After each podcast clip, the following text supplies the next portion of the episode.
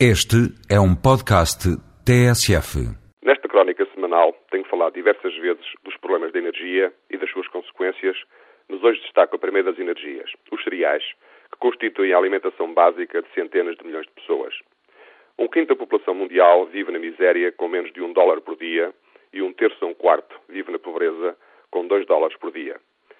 Para estas pessoas, a sobrevivência depende do arroz, do milho e da soja cujos preços sofreram aumentos superiores a 50% desde os finais de 2006, mantendo-se a tendência da subida de preços. Segundo o presidente do Banco Mundial, em muitos países em desenvolvimento, os pobres gastam até 75% dos seus rendimentos na alimentação e calcula que o efeito da crise atual na alimentação, na redução da pobreza no mundo, corresponda a sete anos perdidos. Também o diretor do Fundo Monetário Internacional considera que a economia mundial está entre o gelo e o fogo.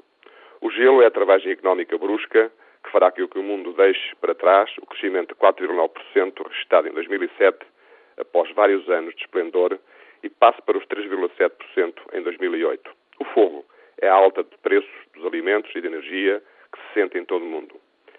A escalada de preços dos cereais tem diversas causas, nomeadamente a especulação, estando já a surgir fundos de investimento em cereais. Também o aumento do consumo de carne, de produtos lácteos e de ovos, provocou o aumento desproporcionado da procura de cereais, já que são necessários 3 kg de cereais para produzir 1 kg de carne de porco e 8 kg de cereais para produzir 1 kg de carne de vaca. Há ainda outras razões para a subida de preços, como sejam as alterações climáticas, terrenos agrícolas menos produtivos e cada vez mais escassos. Estima-se que em 1950 existisse meio hectare de terreno agrícola por pessoa, enquanto que em 2010 este valor poderá ser menos de metade.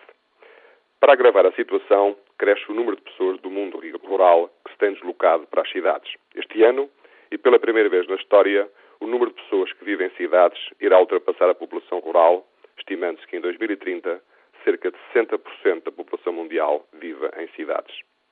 Ainda poderemos juntar a este quadro a escassez de água potável.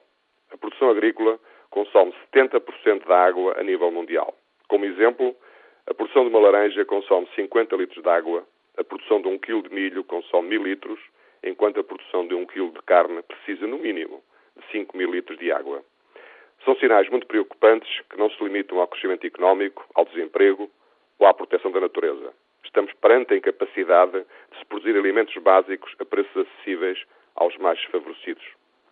Regressamos assim a uma fase anterior ao conceito de desenvolvimento sustentável tão em voga nos países desenvolvidos pois o que está em causa não é satisfazer as necessidades presentes sem comprometer as gerações futuras, mas garantir hoje a sobrevivência a milhões de pessoas. Pode ser que esta grave crise seja uma oportunidade para obrigar o poder político a nível mundial a organizar-se para intervir e regular o mercado com os apoios financeiros necessários, pois as pessoas não são mercadorias e podem estar em causa a vida de 100 milhões.